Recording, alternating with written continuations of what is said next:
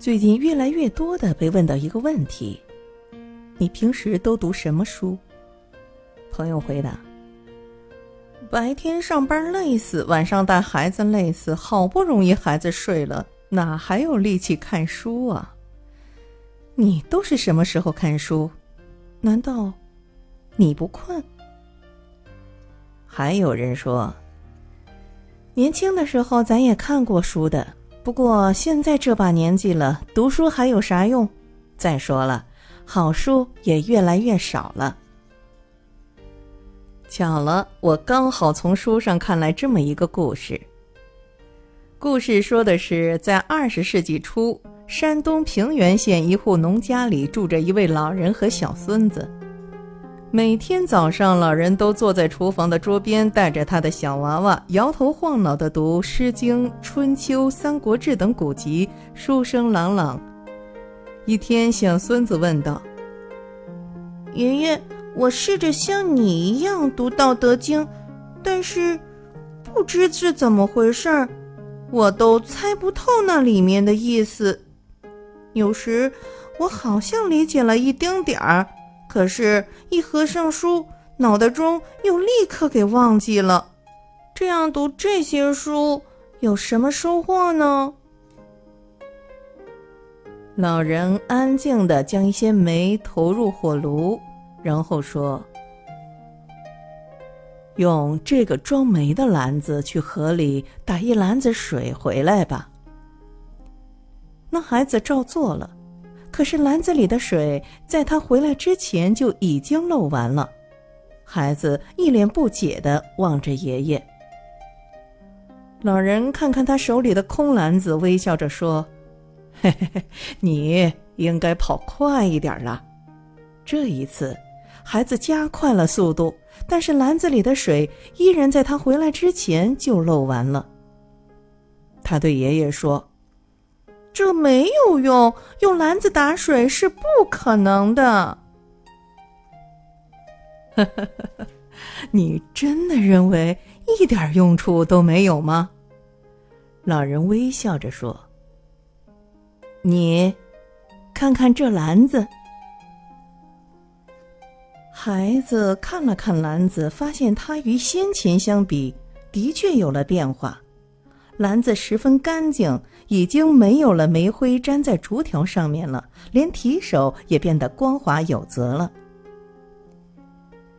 孩子啊，这和你读古典书籍是一样的，你可能只记住了只言片语，它的意思或许你一丁点儿都不理解，但是你在阅读的过程中，那些文字以及你朗诵时的气氛，它会影响到你。会净化你的心灵。小孩记住了这句话，后来他一直本着这样的信念，终生与书籍为伴，最终成为我国宗教学的泰斗。他就是已故国学大师任继余先生。所以，我想坚持读书应该有几个明显的好处：一是养成学习的惯性。那是一种如饥似渴的感觉，好像不吃饭会饿，不喝水会渴一样。一段时间内，如果没有读一本可以引领你去思考的好书，便会感觉自己的大脑好像生了锈，心里也空落落的。用读书思考的方式来填满这种空荡，整个人便会觉得很快乐、很幸福、很满足。所以，这种惯性带来的。或许也是一种享受生活的角度。二是给自己一个客观的定位，书读得越多，越容易觉得自己无知，而只有知道自己无知，整个人才能从骨子里谦和起来，不会咄咄逼人，不会恃才傲物，不会强迫别人接受自己的观点。三是让自己的心灵更加豁达从容。坚持读书，用心读书，心态会发生翻天覆地的变化。简单的说，就是越发想得开。要知道，是得真看开了，才能不拘泥于对某些小事或既得利益的追求，才能对一些不涉及原则问题的反对意见予以包容和尊重。这是大智慧。现在有了电子书的神奇小物，旅途中、班车上的时光，以及医院里、银行里等叫号的时候，都可以掏出来翻几页。越来越多的优质图书有了电子版。查英语或中文释义都变得无限快捷，真让人爱到心坎里。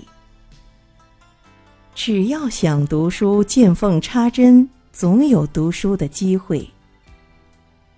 请不要歧视电子书的存在，它也并不影响我们看纸书的节奏。毕竟，总有一些书是要坐在书桌前，一页页泛着墨香，静静读的。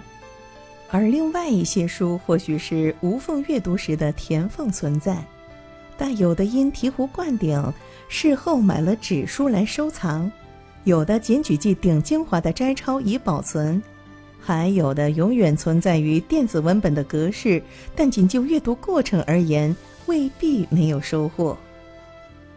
书只要被读，便实现了它最本质的意义。